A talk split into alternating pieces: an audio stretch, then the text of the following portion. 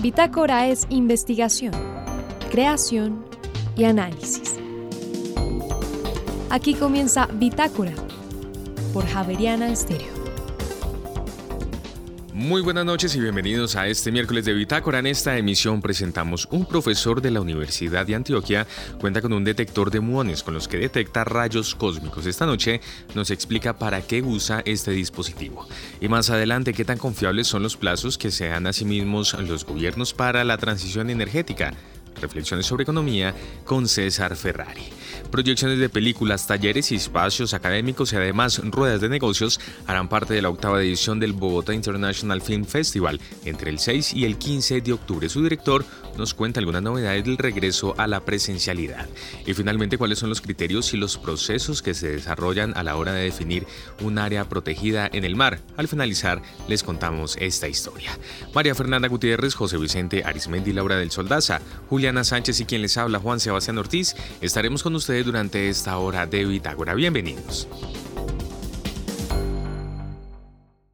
En la Universidad de Antioquia hay un profesor de física que tiene un detector de rayos cósmicos y lo hace mediante la detección de muones. El profesor se llama José Ruiz, él es físico, tiene una maestría en física, tiene un doctorado en física eh, de partículas de la Universidad de Lyon en Francia. Y lo invitamos esta noche para que nos cuente o que más bien nos traduzca, que es un detector de rayos cósmicos mediante la detección de muones. Bienvenido, eh, profesor Ruiz, a Bitácora, ¿cómo le va? Profesora, muy bien, muchísimas gracias por la invitación. Aquí encantado de estar en este espacio. Óigame, ¿qué son los rayos cósmicos?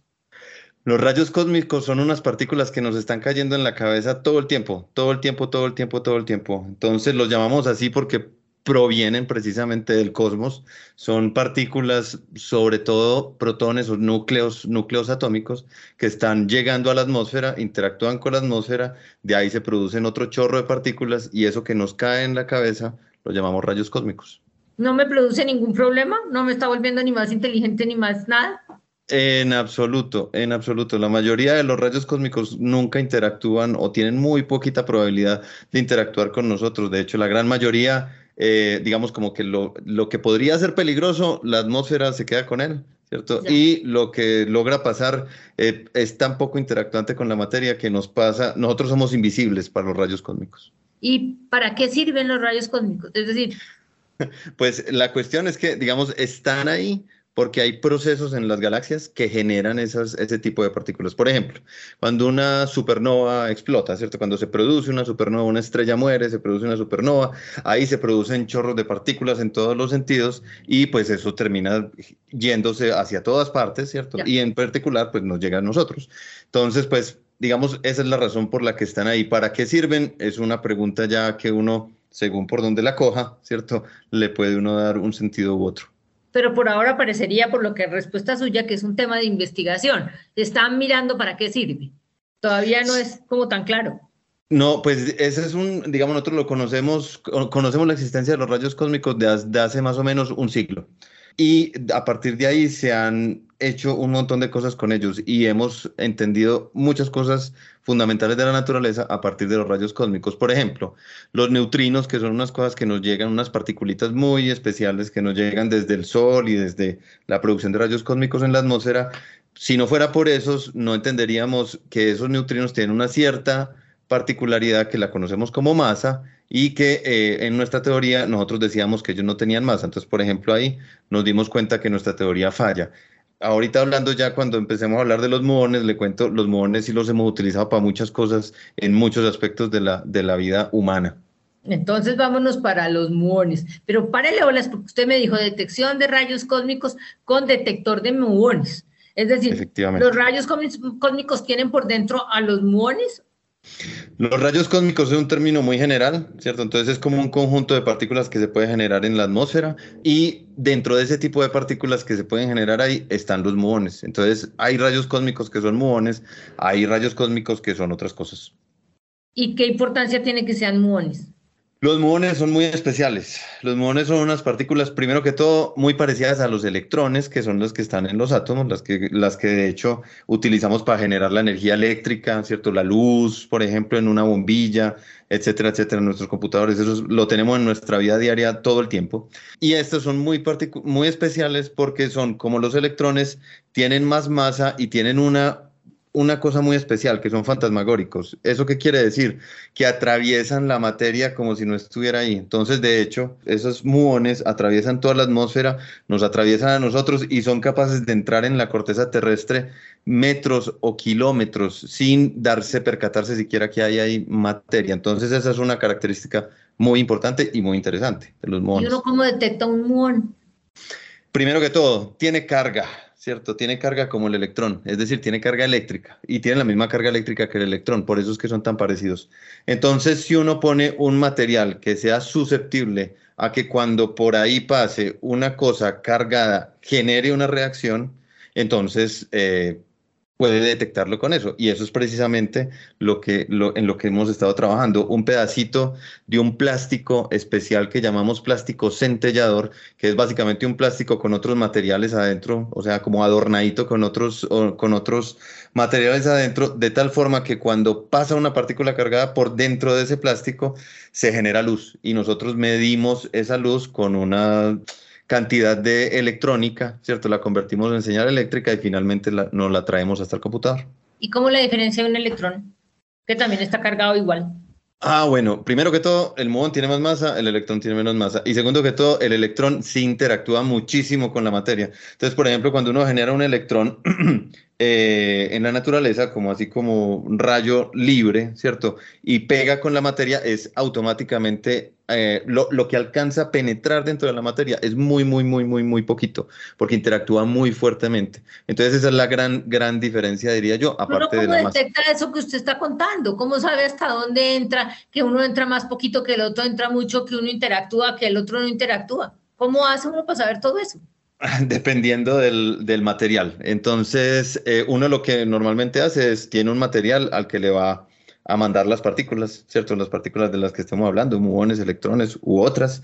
Y dependiendo de la interacción que se cause, entonces nosotros vamos a tener unas respuestas en el material. Por ejemplo, la que le estaba comentando ahorita, la del muón con el plástico centellador, genera luz, ¿cierto? Entonces, por ejemplo, mientras más luz genere fue porque más pasó, más energía tenía, etcétera, etcétera, etcétera. Con los electrones hay otros materiales también que nosotros podemos hacer básicamente lo mismo. Y eh, son unos cristales, estos ya no son plásticos, son unos cristales en los cuales nosotros lo hacemos incidir los electrones dentro y ellos efectivamente también generan una cascada de otros electrones y de fotones que nosotros terminamos midiendo como luz y dependiendo de qué tanto penetró el electrón, nosotros vamos a tener una eh, cantidad mayor o menor de luz. ¿Podría yo pensar que todo lo que usted está diciendo es un problema de las ciencias básicas? Sí, efectivamente. Eso no es de las eh, ciencias aplicadas, todavía no lo, va a, no lo va a usar. Pues lo que hemos hablado hasta el momento, no, pero tiene su aplicación. Ok, pero más adelantito. Usted, usted es, es como un buen profe y se inventó un aparato para detectar los rayos cósmicos a partir de la detección de muones. ¿Ese aparato lo, lo, usa usted para clase? Es decir, ¿usted lo que quiere es encarretar a los estudiantes y que todos se enamoren de la física? Tal cual. Entonces, el aparato, digamos que en parte eh, no me lo inventé yo estrictamente hablando, yo lo traje por primera vez aquí a Colombia, lo ensamblé, etcétera, etcétera. He hecho como, digamos, como todo el proceso tecnológico, inclusive lo podríamos hablar como de apropiación tecnológica, ¿cierto? Para acá, para Colombia. Y efectivamente, el primer uso es educativo y de apropiación social de la ciencia. Entonces, ¿qué quiero yo con esto? Mostrar una cosa que es invisible a los ojos, ¿cierto? Primero que todo, ante, ante, ante todos, Em, ahí estamos hablando en el ámbito universitario y estamos hablando también en el ámbito eh, ya de educación media, educación básica, esto yo, exactamente. Y entonces esa es como la primera idea, mostrar algo que es invisible, que nos permea, una cosa que está ahí, las partículas no son cuestión de, de, de otros mundos, ¿cierto? Las partículas fundamentales, sino que en realidad no, estamos nosotros envueltos en ese, en ese medio todo el tiempo. Entonces, esa es la primera, la primer, el primer gran propósito de este aparatico. Eh, usted lo lleva a clase y, que, y lo prende y qué pasa. Lo prendo y bueno, entonces pasan varias cosas. Lo primero es que empieza a titilar, ¿cierto? Entonces cada vez que eh, titila, muestra el paso de un muón por el detector, ¿cierto? Y eso ya es bastante, bastante maravilloso. Fuera de eso, cuando uno conecta dos en paralelo, pone uno dos, uno puede mirar cuando el muón efectiva, eso lo llamamos coincidencias, cuando el muón pasa por los dos, ¿cierto? Y entonces así comprueba uno que efectivamente es una partícula que está viajando y no simplemente, digamos, como una cosa que está sucediendo eh, ahí, eh, digamos, aleatoriamente. Entonces esa son otra cosa que hago yo en clase. Adicionalmente, les muestro yo cuántos caen por segundo, ¿cierto? Aquí donde estoy yo en este momento, que son más o menos unos eh, 2.000 metros sobre el nivel del mar, me, están pasando por el detector alrededor de dos muones por segundo.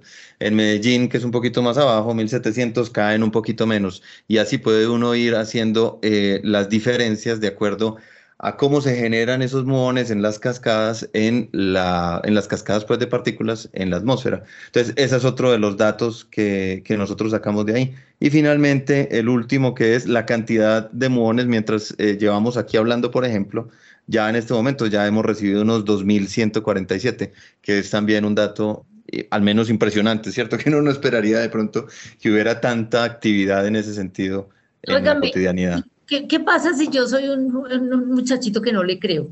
Me refiero a, ¿cómo hago yo para saber que esos sí son muones si eso no se ve? Yo le digo, no, profe, yo a usted no le creo, eso, tiene ahí un timer y cada eh, vez cada vez que llega a cierto punto brinca, no sé. ¿Puedo yo, podría yo demostrar que son muones cuando no se ven? Primero que todo, si un muchachito me dice eso, lo felicito, ¿cierto? Ay, qué emoción, pensé que iba a ser una falta de respeto lo que estaba haciendo. No, porque precisamente esa es parte de, esa es parte de la idea, que se puedan cuestionar efectivamente. Por, por eso te decía, por ejemplo, con los dos detectorcitos, porque es que eh, si es uno solo, uno podría decir, no, pero puede ser que el computador le está mandando una señal a uno, ¿cierto? y que prende ahí, entonces usted lo tiene cuadrado y bueno, se acabó el asunto.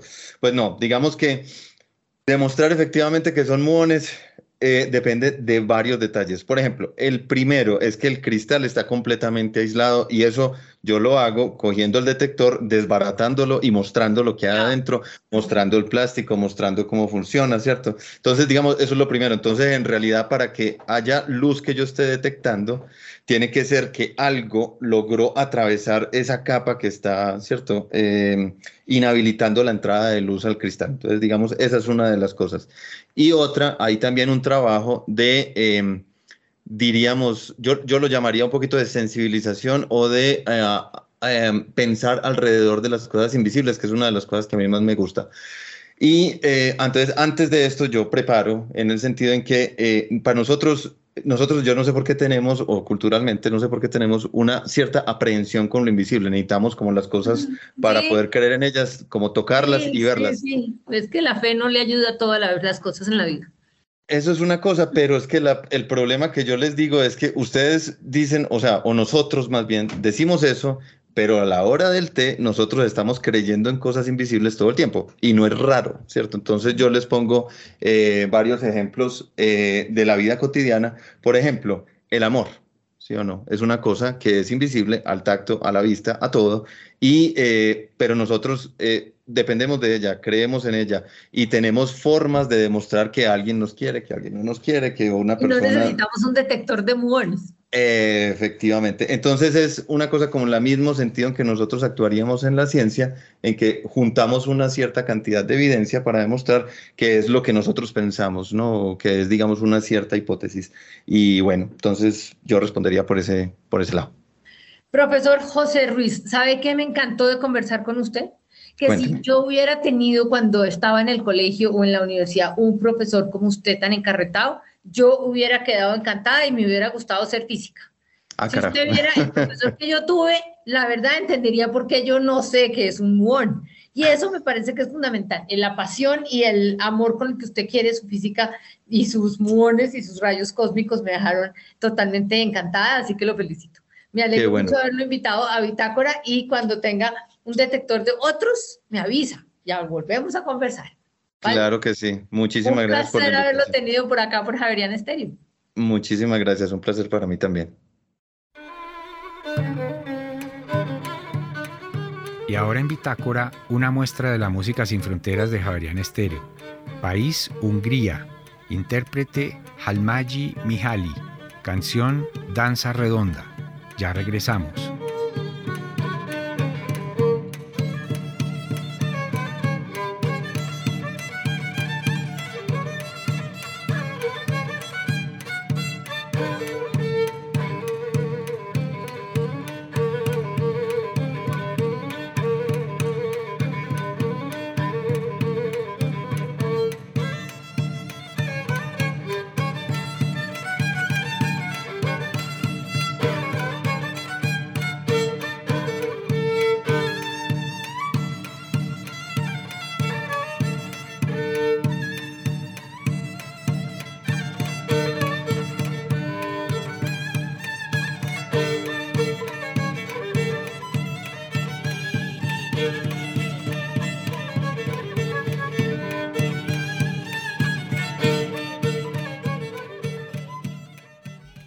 Ve en las noticias, en las redes sociales, en las conversaciones, lo deseable que sería posiblemente un mundo sin petróleo y sin combustibles fósiles. La sola palabra fósil ya suena horrible, suena a espectro, a película de terror. Pero ¿qué tan factible es eh, acertar en el plazo al cual vamos a llegar a ese mundo aparentemente ideal. Vamos a ver si le podemos poner un poquito de orden a ese, a ese tema con el profesor César Ferrari, que ahora es asesor económico del Gobierno Nacional. Profesor Ferrari, buenas noches. Buenas noches, José Vicente, gusto saludarte. Profesor Ferrari, uno dice, mire, en ocho años ya no se va a necesitar petróleo, entonces si eso es así, por ejemplo, uno dice, entonces ya no hagamos estas inversiones, ya no construyamos este oleoducto, ya no traigamos una refinería, pero ¿qué tal que no dure ocho años, sino que la cosa sea más larga y uno se quede sin el pan y sin el queso, como dicen en la calle? Hay muchas incertidumbres en este, en este espacio. Y las incertidumbres vienen porque hay decisiones que se están tomando de acuerdo a las circunstancias. Por ejemplo, nadie previó o pocos previeron que los rusos iban a invadir Ucrania y que eso iba a traer consecuencias sobre el abastecimiento mundial de hidrocarburos y el gas, que eh, Europa bloquearía los gases y petróleos rusos y por lo tanto generara una deficiencia de abastecimiento en su territorio. Nadie prevía de que al invadir Rusia a Ucrania iba a generarse también un faltante de alimentos en el mundo y eso subiera los precios de los alimentos. Son cosas que tienen que ver con las circunstancias humanas y, un mundo de incertidumbre muy grande. En este caso, los, los europeos están diciendo con toda la claridad que se les puede esperar a ellos, y son gente seria, de que van a abandonar la producción de carros de combustibles fósiles el 2030 para producir solamente carros eléctricos. Y entonces uno deduce de ahí que evidentemente progresivamente va a ir reduciéndose la, la demanda de petróleos para producir combustibles y seguramente la demanda de carbón para producir energía, porque así están los europeos anunciándolos. Estamos en 2022, en el 2030, en teoría, según está escrito en Europa, no van a fabricar más carros que necesiten gasolina, ni diésel ni gas. Así es. Pero ellos también habían dicho, prohibida la generación eléctrica por eh, eh, energía nuclear, prohibida la generación eléctrica por gas, y sin embargo ahorita les tocó retroceder. Lo que sucede es que ahí hablamos de las circunstancias.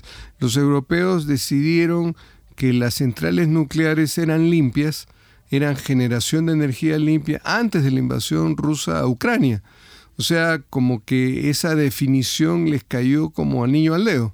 Pero en Alemania estaban prohibidas las generadoras. Pero al, declarar que eran energías limpias, el problema era la disposición de los residuos sólidos y eso aparentemente tiene una solución de ingeniería más o menos posible y factible. Y entonces, si era una energía limpia, no había por qué prohibirla y los alemanes cambiaron de opinión, ciertamente. Y ahora, claro, les viene como anillo al dedo porque pueden intentar reconstruir o, construir sus nuevas centrales eh, atómicas para generar energía y de esa manera resolver el problema que les ha causado la invasión rusa a Ucrania y por lo tanto el bloqueo que ellos mismos han hecho del petróleo y del gas de, de, de, Rusia. Es que no bloquear eso es seguirle dando dinero a tu enemigo. Claro que sí. Entonces, de todas maneras tenían que hacerlo. Pero entonces ahora uno encuentra de que, caramba, la decisión de declarar las energías eh, nucleares limpias, pues hizo todo el sentido del mundo y entonces ahora sí pueden comenzar a reconstruir las energías que habían cerrado o construir unas nuevas para generar energía, porque los países no pueden funcionar sin energía, o sea, tienen que conseguirla de alguna manera. Ahora, el otro problema con estas predicciones, y estamos tratando de analizar como lo, lo difícil que es fijar eh, fechas para eventos que dependen de muchas variables, el problema de esas predicciones es que dejan a un lado las posibilidades de la innovación tecnológica. O sea, ¿qué tal que ahorita mientras hablamos se nos mete por la mitad los carros a hidrógeno? Y dice, bueno, entonces no era ni gas, ni petróleo, ni, electricidad, hidrógeno. Y es muy probable porque hay, hay, muchas empresas que están trabajando sobre esas posibilidades de generación de energía para los, los automóviles que, como dices, no va a ser ni eléctrica ni, ni, ni hidrocarburos, sino va a ser hidrógeno, que parece que es una fuente mucho más fácil entre comillas, eh, pero tecnológicamente no está terminada de resolver y que seguramente eso sí puede darle futuro. En fin, hay muchas cosas que ocurren al mismo tiempo. Lo que uno puede decir, oiga, este es un cambio de era o una era de cambios, porque en realidad están sucediendo tantas cosas al mismo tiempo que uno diría, caramba, estamos ante un cambio de era y por supuesto otra va a ser la fuente de energía y otro va a ser la, fuente de locomoción y, seguramente eso va a tener consecuencias sobre nuestros países. Por ejemplo, en el caso colombiano, producimos petróleos pesados, 45 dólares, 40, 45 dólares la producción por barril. En el Medio Oriente producen a 10 dólares barril. Si efectivamente se produce una declinación de la demanda mundial de petróleos, pues los primeros que van a salir volando van a ser los petróleos pesados. Y eso si no resolvemos con la debida anticipación, y eso no se construye en un día, sino toma mucho tiempo, digamos décadas, construir otra industria, vamos a tener una serie de problemas que hay que evitarlo. Y entonces, aunque no tenemos una bola de cristal, por lo menos con las incertezas que tenemos, hay que decir, bueno, de todas maneras, este camino tiene que recorrerse de esta manera. Es mejor prevenir que lamentar y lamentar puede ser un golpe muy duro si de la noche a la mañana nos quedamos sin una oferta de divisas de 25 mil millones de dólares. Claro, profesor, es que además estamos viendo aquí claramente que una cosa es cuando uno está en la academia o opina en la cafetería y analiza todo y revisa todos los estudios y todo. Y otra cosa es cuando usted ya está en el gobierno le toca decidir, no, no se puede dar el lujo de no decidir. Claro que sí, o sea, las circunstancias son completamente distintas. En la universidad, de todas maneras, trabajamos en un mundo que queremos que sea ideal y entonces movemos variables para arriba y para abajo sin mayores consecuencias porque no acaban de pasar del papel. Pero en el mundo real, donde se tienen que tomar decisiones y, oiga, no invertimos acá porque hay que invertir en el otro sector, que si no lo desarrollamos ahora nos vamos a quedar con un faltante de divisas enorme, y eso como en ese momento salimos corriendo a hacer la inversión, es muy complicado. ¿Por qué? Porque de por medio están gente que puede sufrir muchísimo. Y eso es al final de cuentas lo que interesa desde el punto de vista de política económica. ¿Generas bienestar o generas malestar? Una cosa es decir y otra cosa hacer. Ciertamente, y eso es sin duda muy complicado. Y, estamos en un momento crucial, porque todas estas cosas están sucediendo al mismo tiempo. Y, y entonces no tenemos certeza sobre ninguna de ellas, algunas certidumbres, pero nada pleno. Me recuerda una imagen que leí, en, creo que en el New York Times a, principios de la pandemia y era como que eh, eh, los países, cada país era como un carro que iba por una, por una carretera con niebla de noche, con pocas luces, lloviendo. Eh, y el gobierno va manejando el carro y atrás toda la población diciendo, no, así no, no, por aquí no, adelante, no, no, para atrás, estamos perdidos. Y, es el gobierno el que toca conducir el carro. Claro que sí. Bueno, eso es parte de la, del quehacer de la gestión pública. Un poco se supone que el gobernante piensa un poco más estratégicamente que el común de la población, piensa sopesando esas incertezas más que el común de la población y, eso tiene más información y tiene más información y eso le permite tomar de repente medidas que en su momento no son las más populares, pero que son las más necesarias. Y eso es a la cual nos enfrentamos. Bueno, profesor, reflexiones sobre economía todas las semanas en Javeriana Estéreo con César Ferrari. Muchas gracias y hasta la próxima. Con mucho gusto, hasta la próxima, José Vicente. Bitácora es investigación, creación y análisis.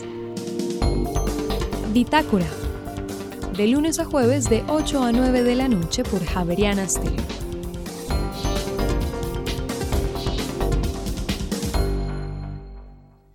El próximo 6 de octubre y hasta el 15 del mismo mes se llevará a cabo la octava edición del BIF, es el Bogotá International Film Festival, que en esta ocasión trae una serie de novedades y por supuesto se consolida como un espacio de fortalecimiento para la industria cinematográfica, para los productores, pero también un muy buen espacio para los amantes del cine. Es por eso que esta noche hemos querido invitar a su director Andrés Bayón. Andrés, muy buenas noches y bienvenido a esta emisión de Bitácora. Bueno, muchas gracias Juan Sebastián por la invitación. Aquí felices de llegar ya a nuestra octava edición. Óigame, eso le iba a decir, 2014 fue que inició el BIF, ¿verdad? 2015. 2015. ¿Cómo nació? Uy, pues eso es una historia maravillosa, porque es que, eh, como ustedes saben, Bogotá es una ciudad que tiene una oferta de bienes y servicios culturales impresionante. O sea, eh, Bogotá es una ciudad que tiene no sé cuántos festivales de cine al año, ya sea por género, por duración, por formato. Eh, tiene muestras documentales, eh, festivales de cortos, en fin. Pero como resultado final de una industria audiovisual que lleva años que se ha intentado organizar, los festivales de cine cumplen con ese espacio en el que se estrenan y promocionan sus propias producciones. y, ese y, ese espacio sí no lo tenía esta ciudad. Entonces, en ese sentido, se sientan los representantes de varios eh, sectores de la industria audiovisual, se sientan los exhibidores, se sientan las eh, televisiones, los representantes de los directores de cine, los productores de cine, y empezaron a pensar cuál debiera ser el festival de cine que la ciudad necesitaba, que la ciudad debiera tener.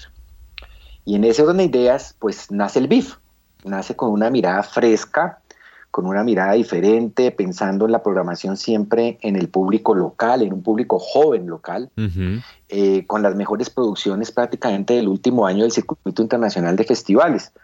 Y sí, pues ya estamos en la octava edición, pero la génesis es esa, es que aquí hay una industria audiovisual organizada detrás, eh, buscando de alguna manera cómo ofertar y cómo promocionar nuestros bienes y servicios de la industria audiovisual, siempre pensando en un público local. Ajá. Y es que además eh, a mí me da la sensación que también tiene otros, otros escenarios, se ha venido consolidando otros espacios, por supuesto en el de traer estas producciones para compartirlas con los ciudadanos, pero también con un componente académico bastante importante y también con un espacio dirigido al fortalecimiento de la industria, casi que una rueda de negocios. Exactamente.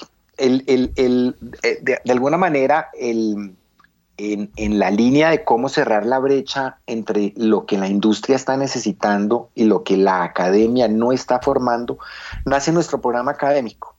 Nosotros de la mano de, los programas de cine, televisión, comunicaciones de más de 12 universidades de, de la ciudad, nos sentamos a pensar cuál debiera ser la priorización de esos talleres.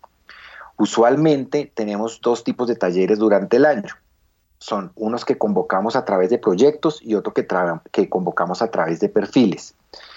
Eh, este año la convocatoria usualmente la abrimos en el mes de marzo, la cerramos alrededor del mes de julio, más o menos.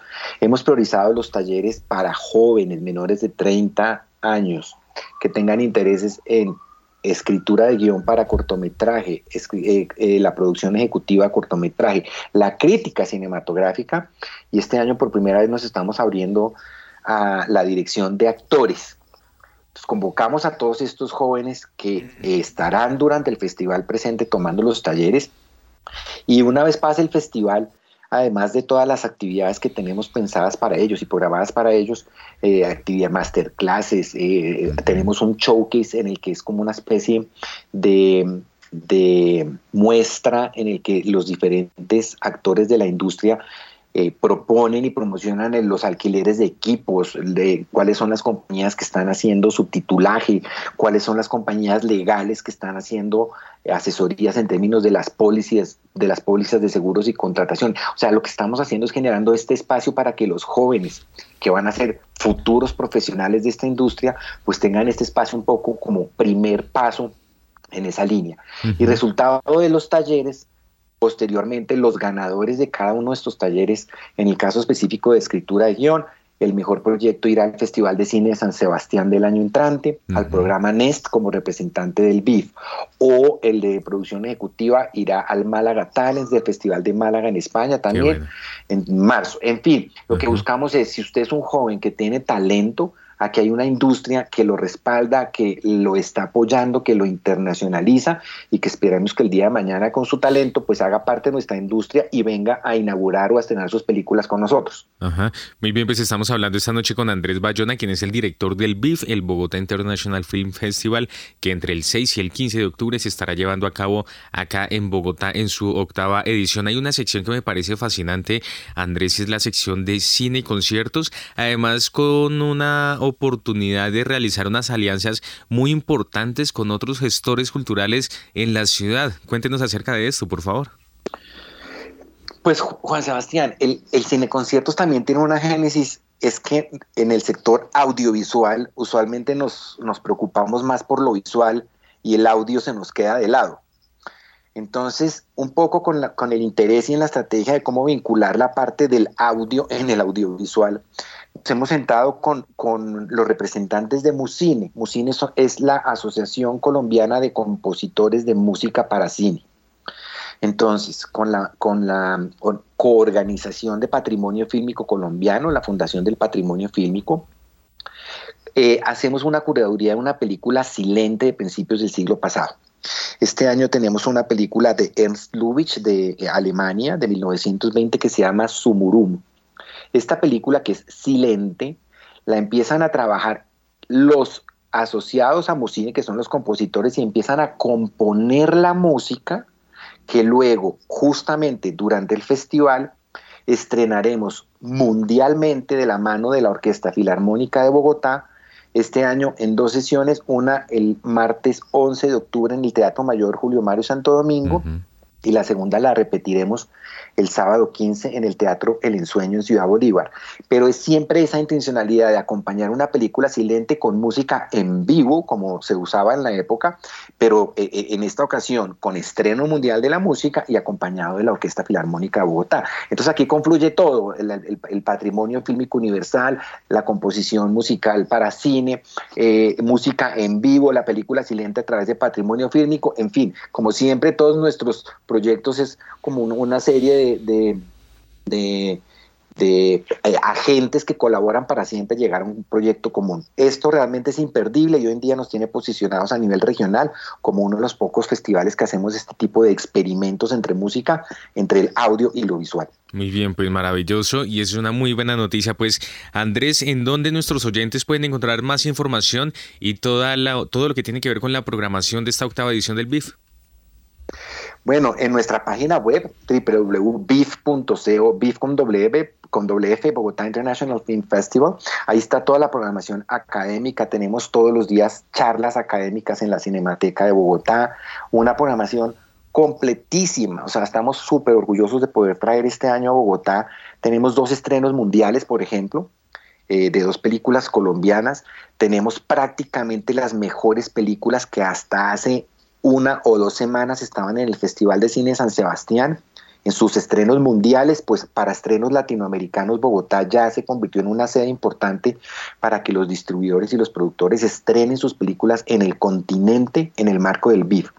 O sea que realmente vamos a estar de fiesta esto, esta, esta semana larga y, pues prácticamente ya como, como es usual las salas se nos llenan, tenemos un montón de, público joven, un montón de eventos eh, paralelos académicos programados alrededor del festival y con una invitación muy especial para el viernes 7 de octubre en la Cámara de Comercio de Chapinero de la 67, que ahí es donde organizamos nuestro foro de industria de la mano de la Secretaría de Desarrollo Económico de Bogotá, con Investing Bogotá, eh, Proimágenes Colombia, la Cámara de Comercio de Bogotá. Ese es el espacio de debate, eh, de diálogo entre la industria audiovisual bogotana con el sector público, buscando justamente eso, cómo traemos nuestras, eh, a, nuestras locaciones el rodaje de películas internacionales, cómo ofertamos los bienes y servicios locales. En fin, vamos a estar como siempre en nuestra fiesta audiovisual en Bogotá en esa semana de octubre. Pues allí nos encontramos Andrés Bayona, director del BIF. Muchas gracias por haber estado con nosotros esta noche en Bitácora y siempre bienvenido a Javeriana Estéreo. Pues muchas gracias por la invitación y nos vemos felices retomando la presencialidad en las salas. En Javeriana Stereo, la historia de una palabra.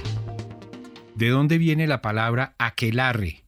Una de las pocas palabras que pasaron de la lengua vasca al castellano es aquelarre, que actualmente designa la reunión nocturna de brujos y brujas con intervención del demonio pero originalmente era el prado donde aparecía el diablo en forma de macho cabrío.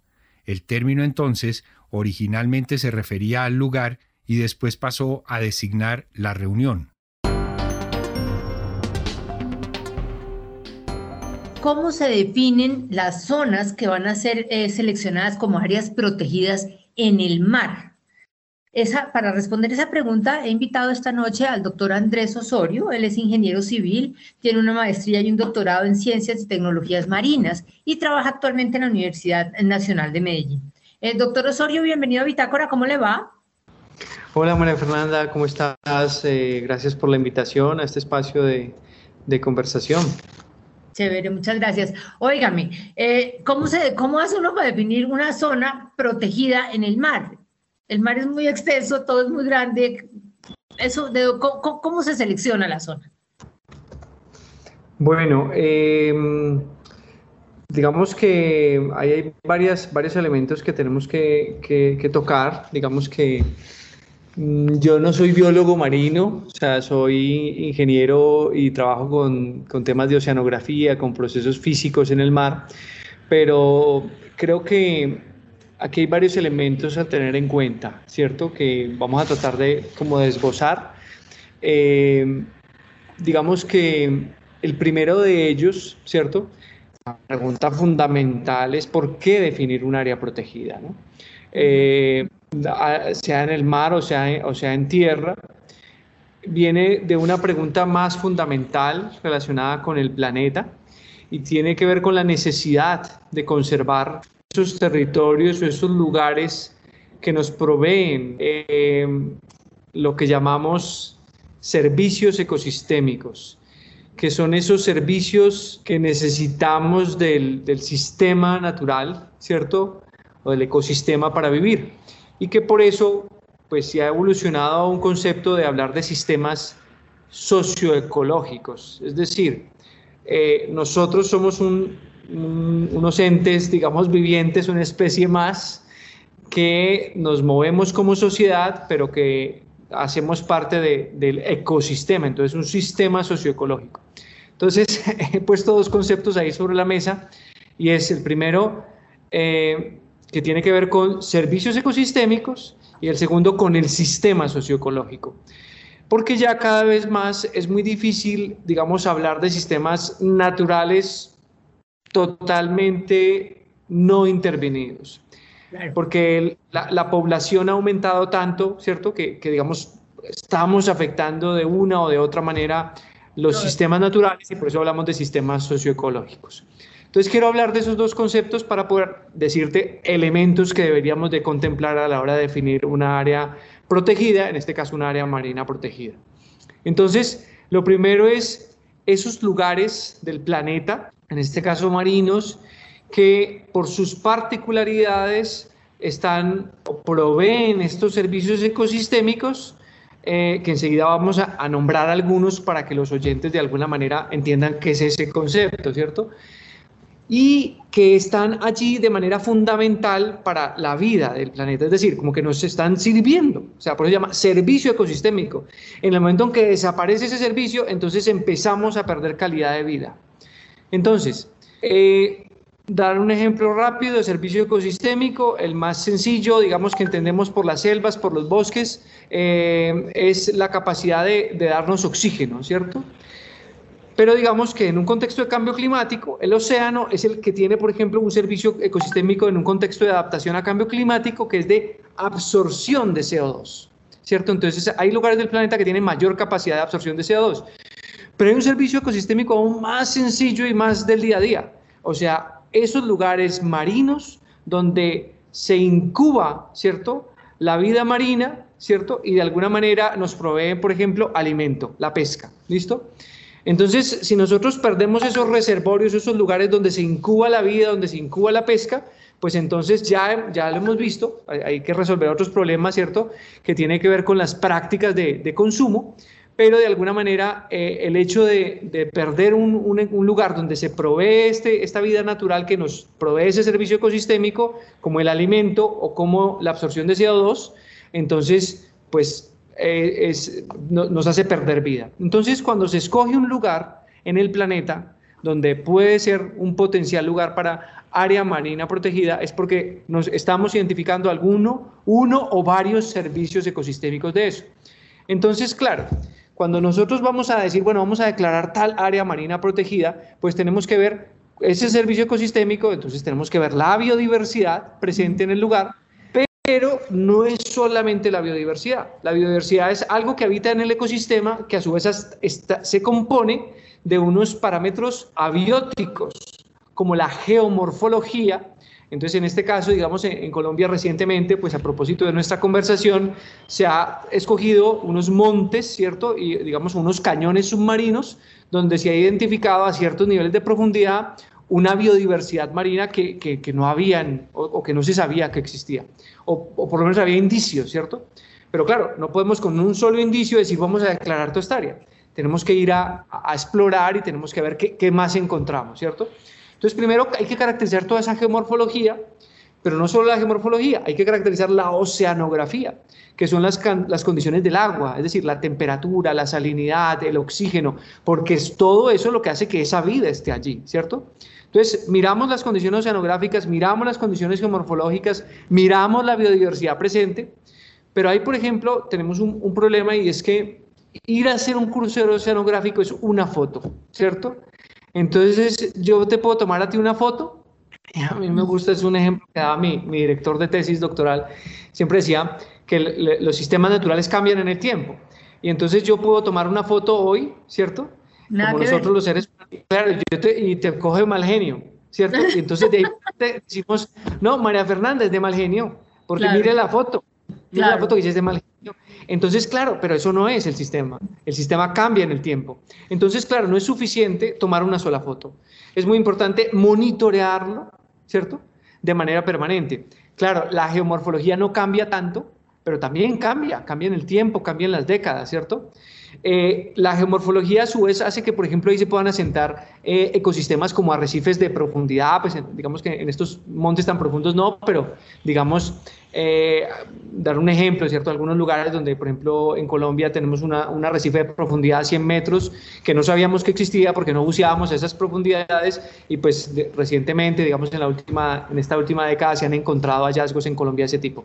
Entonces, digamos que sobre la geomorfología se asienta una vida marina y se asienta gracias a esas condiciones oceanográficas. Entonces, pues yo creo que con esto ya para cerrar la pregunta que me la hiciste y me extendí un poco, son muchos los elementos, pero son los elementos bióticos, los abióticos y que no es solo una foto, sino que tiene que ser una visión en el largo plazo para poder luego entrar a definir elementos que ya son más políticos, de política pública, de gobernanza, de, posición estratégica como planeta, como país y como áreas marinas que tenemos en Colombia, 50% más, eh, para poder, digamos, ofrecer de alguna manera eso al planeta, ¿cierto? Es como nuestro activo para el planeta. Para, allá iba. ¿Cuál es? Es decir, eh, me imagino que los biólogos, toda la gente que trabaja en oceanografía, hacen, revisan la zona, no sé qué ¿Y con quién se llega al acuerdo? Dice, mire, esto es buenísimo, tiene un montón de una biodiversidad altísima, mm, tiene unas condiciones hermosísimas, eh, está súper virgen, todavía no ha sido muy explotado. Es decir, cumple con todo aparentemente. ¿Quién resuelve? Bueno, eh, hay, varias categorías, digamos que yo no, tampoco, porque es que estos son muchos temas que me preguntas, no soy experto eh, en, en, en, aspectos, digamos, de, legislación internacional y, digamos, en derecho ambiental, pero pues trabajamos con colegas, eh, yo dirijo pues la corporación Semarín, que es un centro de excelencia en ciencias del mar, somos más de 180 investigadores, están varias universidades, yo soy profesor en la Universidad Nacional, pero está la de Antioquia, está la del Valle, está la Universidad de Lozano, está los Andes y está la Universidad Alemana de Gießen. Entonces, ahí tenemos, por ejemplo, abogados, ¿cierto? Y los abogados trabajan en temas de derecho ambiental, ¿cierto? Pero también trabajan en derecho internacional. Entonces, por eso te digo, no, soy experto, pero te voy a, nombrar algunos elementos que, sé que son importantes, digamos, a la hora de, divulgar. Hay varias categorías de, digamos, de, declaración de áreas protegidas o de áreas naturales, ¿cierto? Eh, hay unas jurisdicciones que pueden tener los gobiernos, ¿cierto? Eh, y los gobiernos depende de la, jurisdicción también, es decir, hay una jurisdicción que puede ser a nivel de, ministerio, ¿cierto? A nivel de, país, ¿cierto? Pero hay jurisdicciones que son a, nivel de, de, áreas protegidas de, la sociedad civil, ¿cierto? Que, que, pueden pasar por trámites a través de corporaciones autónomas eh, ambientales, ¿cierto? O incluso secretarías, ¿cierto? Depende del tamaño, ¿cierto? Realmente quien te da eso es el tamaño. Pero cuando estamos hablando incluso de áreas marinas protegidas, eh, como es el caso del Pacífico, de, la que estamos aquí como hablando, se está hablando, por ejemplo, de, proteger todo un corredor, ¿cierto? Un corredor eh, del Océano Pacífico. Entonces estamos hablando de una jurisdicción internacional. Entonces ya es un acuerdo entre países, ¿cierto? Y digamos que hay organizaciones internacionales, ¿cierto? Eh, la UNESCO, ¿cierto? U otras que te, ayudan a declarar esas áreas marinas protegidas a escala internacional. Es más o menos como, como, como para que tengas una idea general de que depende del área, ¿cierto? Pues va a una jurisdicción o a otra, ¿cierto? Eh, si en este caso estamos hablando, pues, de áreas marinas protegidas internacionales, pues tiene que ser un ente internacional como la UNESCO, por ejemplo. Eh, una vez ya queda eh, eh, definida la zona, ya se resuelve que es una zona de, reserva natural. ¿Cómo se conserva? ¿Cómo se preserva esa zona? ¿Cómo se cuida? Bueno, em, las, las zonas eh, de áreas marinas protegidas, como, como estábamos hablando, ahí depende del, del, tamaño y, del área y de la jurisdicción. O sea, podemos tener áreas marinas eh, pequeñas relativamente, eh, digamos, donde la jurisdicción puede ser de, parques naturales o, o, de ministerios, ¿cierto? En fin, depende de la figura o, o, estamos hablando, hablamos de, de áreas protegidas, ¿no? En continente pues existen las, las reservas de la sociedad civil, etcétera. Entonces, digamos que eh, dependiendo del área, del tamaño de, una área protegida, en este caso marina, pues entonces las estrategias son unas u otras, ¿no? Eh, básicamente lo que se, se intenta con, con un área protegida, una área marina protegida, es que sirva como, digamos, ese, esa fuente, de alguna manera, eh, que hablábamos al principio en la conversación sobre eh, proveedora de servicios ecosistémicos. ¿Qué tipo de servicios ecosistémicos nos, provee un área marina protegida? Estamos hablando de eh, absorción de CO2, estamos hablando de producción de alimento, áreas donde se incuban, ¿cierto? Algunas especies. entonces, digamos que, o incluso cuando estamos hablando de una área con una barrera de coral, por ejemplo, entonces, pues es una área de protección, digamos, frente a inundaciones, frente a actos extremos. Entonces, digamos que eh, lo que se intenta eh, para conservarla es que no haya ningún tipo de actividad que pueda generar pues, un daño o un deterioro cierto sobre esa área. Para eso, digamos, depende de quién tenga la jurisdicción, pues entonces pues, va a haber una autoridad cierto ambiental que se encargará de velar por eso. Si la jurisdicción es demasiado grande, como digamos cuando estamos hablando de esta área del corredor Pacífico Oriental, que incluye, digamos, eh, Gorgona, eh, Malpelo, Tribuga, digamos hasta Isla de Cocos, bueno, incluso hasta Pacífico, eh, en Ecuador, Galápagos, bueno, todo este gran corredor. Esto es una área, por ejemplo, marina protegida entre tres países, ¿no? O sea, Costa Rica, Colombia eh, Ecuador, ¿cierto? Entonces digamos que ya la jurisdicción de, monitoreo depende de cada país, donde no solamente, digamos, a la vez la autoridad ambiental no tiene las capacidades, entonces tiene que trabajar de la mano, por ejemplo, de la Armada, ¿no? Entonces, de esa manera eh, se, se, trata de velar por, el, por, el, por, la, por la protección de que no se desarrolle ninguna actividad que pueda deteriorar esa área marina protegida, ¿cierto? Por ejemplo, ¿qué tipo de actividades deterioran? Pues, por ejemplo, las más críticas en las áreas marinas protegidas es la pesca, eh, sobre todo industrial, y la pesca de arrastre, ¿no? Entonces, digamos que lo que se intenta es que eh, en esas zonas no se haga este tipo de actividades, ¿cierto?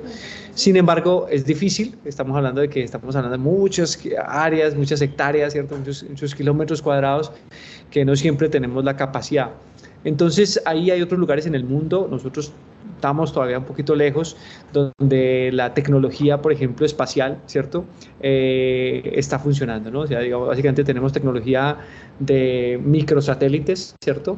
Eh, que pueden estar tomando fotos o videos permanentemente. Entonces yo puedo identificar en un momento dado si hay un objeto no identificado, ¿cierto? O por ejemplo, o un submarino.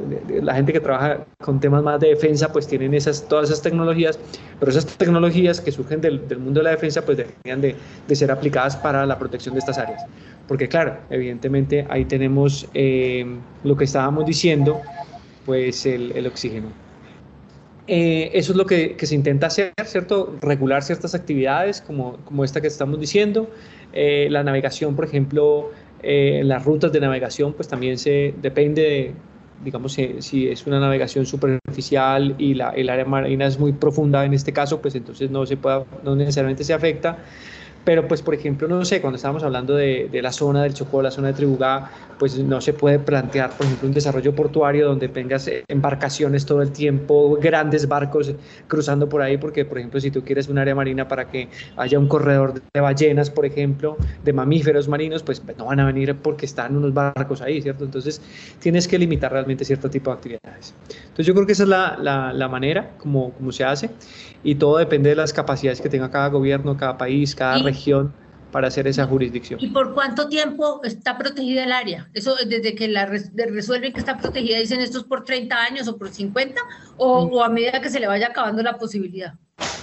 No, mira que digamos que yo, esa pregunta es un poquito también más jurídica, pero no, no, la, no tendría yo respuesta a ciencia cierta, pero lo que se espera digamos, voy a hacerte lo más desde lo, desde lo técnico, lo filosófico, de una área mmm, protegida natural, marina o la que sea, es que pues sea para toda la vida, es decir, o sea, eh, porque es que nos provee ese servicio ecosistémico, en la medida que tú lo, prove, lo, lo, lo, conservas, eh, o sea, no es que se va a acabar, o sea, no es que, ay, se acabó el oxígeno de, de, ese bosque, no, no, o sea, si tú no cortas el bosque, si tú no lo talas, pues siempre, siempre nos va a estar dando oxígeno. Lo mismo pasa en el mar, ¿sí? o sea, si tú tienes un área marina donde, donde se incuban eh, la biodiversidad, los peces, los corredores, el ecoturismo, todo eso, pues entonces es un área donde tú no tienes ningún tipo de intervenciones porque nos está, nos provee ese, ese servicio ecosistémico. Entonces se espera que sea para toda la vida. Pero lo que sí es importante, lo que sí es importante es que no se trata, y esto es demasiado importante, lo hablábamos al principio de la conversación, entonces no se trata de declarar por declarar, es decir, ah, eh, ya declaramos tanto porcentaje de área marina protegida, sino que tenemos que hacer actividades de conservación. Entonces, para eso tenemos que hacer vigilancia, seguimiento, como estamos hablando, y eh, estimular otras actividades de conservación, ¿cierto? Es decir, no sé, por ejemplo, en, cuando son áreas un poquito más costeras, se puede, por ejemplo, estimular la restauración de ecosistemas, ¿cierto? Entonces, digamos, no solamente tenemos unos ecosistemas presentes, sino que estimulamos otros nuevos, ¿cierto? En, en, algunos lugares. En estas áreas tan profundas, pues todavía no sabemos qué se puede hacer, ¿cierto? Es, es parte como del desconocimiento que tenemos de, de qué se puede hacer a estos niveles de profundidad. Pero, por ejemplo, no sé, prácticamente no vamos a hacer minería submarina en un área marina protegida, ¿cierto? O sea, o explotación de hidrocarburos, ¿cierto? O sea, todas las actividades extractivas, pues no, o sea, evidentemente esto es un área de conservación porque nos provee otro servicio que vale muchísimo más que lo que podamos hacer a nivel extractivo. Ese eh, es como el, el objetivo. Doctor Andrés Osorio, ¿qué otras zonas en Colombia hay para, para declarar como áreas protegidas? ¿Ya están en estudio o eso no, eso es difícil?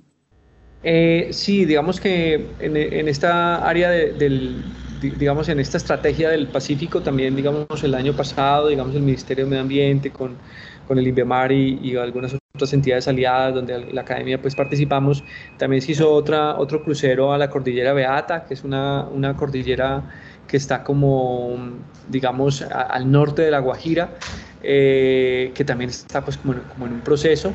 Y digamos, eh, hay una zona, digamos, en el país que se llama arrecife, arrecifes de corrales de profundidad, que está como al frente de, de la zona de, de, Islas del Rosario, bueno, entre Cartagena, eh, entre pues, San Bernardo y, y, Islas del Rosario, digamos, ahí hay como otra zona. Eh, y digamos que pueden haber muchas más otras zonas, sobre todo donde se han identificado justo estos, estas cordilleras submarinas, estos montes submarinos, eh, pero digamos que todavía desconocemos cuál es el potencial, digamos que pueden tener estos, estas zonas y, todavía tenemos que pues explorar más estos cañones. Hay dos zonas que, digamos, eh, por su naturaleza geomorfológica, los investigadores hemos tenido como inquietudes, eh, pero todavía no es para saber si son, pueden ser áreas marinas protegidas, pero sí sobre todo esa relación río-mar en los dos grandes desembocaduras que tiene Colombia, digamos que en el, Caribe está el Magdalena, que se forma unos cañones, hay otro cañón más hacia al norte del, Magdalena, entrando hacia la Guajira, que es el cañón de la Aguja, eh, luego el cañón de Ranchería, son varios cañones donde podrían haber potenciales, digamos, de, protección, pero pues también tiene otros, otros eh, digamos, investigaciones también relacionadas con, con temas geológicos, en fin, y en el Pacífico estamos hablando del, río San Juan, ese cañón también del río San Juan, pues se, penetra mucho y puede tener como otras, otras, otras implicaciones. Lo que pasa es que eso, como te digo, no se puede saber a priori porque al tener la relación con el río, pues qué tan antropizado viene, porque pues vienen desechos de río, sedimentos, plásticos, entonces digamos que...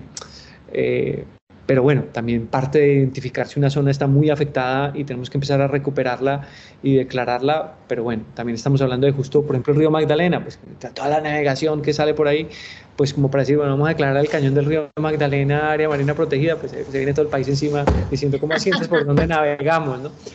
Pero bueno, en fin, digamos que, que, yo creo que lo que nos hace falta para terminar con esa pregunta que me haces es una cartografía submarina que se llama las batimétricas, ¿cierto? La, geomorfología submarina de detalle de todo el país a escalas súper finas. La Armada ha, estado, venido haciendo algunos levantamientos en ese sentido, pero yo creo que esto tiene que ser de datos abiertos y tiene que, digamos, no solamente militar, sino con la ciencia, ¿cierto? ayudar a apoyar la toma de decisiones de, de, de, un país tan megadiverso como es este, ¿cierto? Digamos, no podemos eh, solamente militarizar la ciencia, ¿cierto? O el conocimiento, sino que se viene hablando de una estrategia, por ejemplo, de la misión de sabios, de, unos buques blancos, ¿cierto? O sea, Colombia tendría que tener unos buques oceanográficos, tendría que tener estos eh, sistemas espaciales o, satélites mirando el mar y tratando de, empezar a, entender de manera más integral. No solamente por el objetivo de, biodiversidad y conservación, que es demasiado importante, sino para cualquier actividad de planificación y desarrollo que tengamos para, para el país.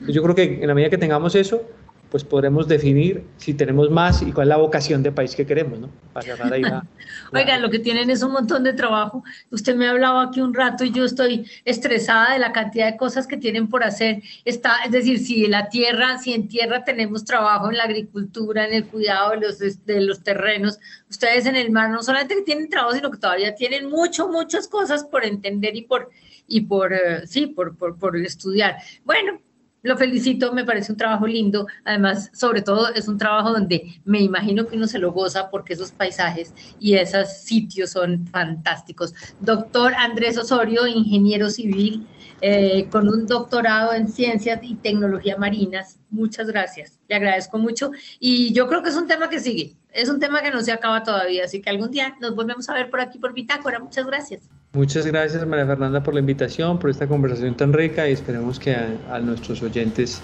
les, les motive tanto como a ti y a mí. gracias. Y antes de finalizar esta emisión de Bitácora, les tenemos 13 recomendaciones culturales para que ustedes se programen con nosotros durante la jornada de mañana. Comenzamos nuestra agenda en la carrera Pedalea al Parque y Feria de Emprendimiento. Este es un evento que reunirá actividades culturales, académicas, recreativas y por supuesto deportivas en el Parque Simón Bolívar. También en este escenario se contará con una feria de emprendimientos de ciclismo para ayudar a promover la economía deportiva desde las 11 de la mañana en el Parque Metropolitano Simón Bolívar. Y en la Biblioteca Pública Gabriel García Márquez El Tunal se realizará el conversatorio El arte de narrar historias entre la pluma y la cámara. Ese espacio se realizará en torno a la lectura y el diálogo en temas de cultura, literatura y sociales. De igual forma se hablará acerca de algunas novelas que han sido llevadas al séptimo arte y las relaciones que se han generado en torno a ellas. Recuerde desde las 5 de la tarde en la Biblioteca Pública El Tunal. Y finalmente se llevará a cabo el estreno internacional de Orestiada con Corazón de Mujer, un homenaje a Pier Paolo Pasolini, presentada por Giuseppina Norcia, bajo la dirección de Gianluca Barbadori, director y pedagogo italiano que ha dirigido más de 60 obras. Esta ocasión se trata sobre lo femenino y lo masculino, sobre la venganza, la justicia, la naturaleza y el progreso, asimismo de la manipulación de la verdad y su revelación de los personajes. Recuerde, a las 8 de la noche en la Casa del Teatro Nacional, en el barrio La Soledad. Y así llegamos al final de esta emisión de Bitácora. Ustedes muchas gracias por haber estado con nosotros. Los invitamos a que continúen en Javeriana Estéreo. Ya está listo Miguel Antonio Cruz y Jazz Vanguardia. Que tengan todos ustedes una feliz noche de miércoles.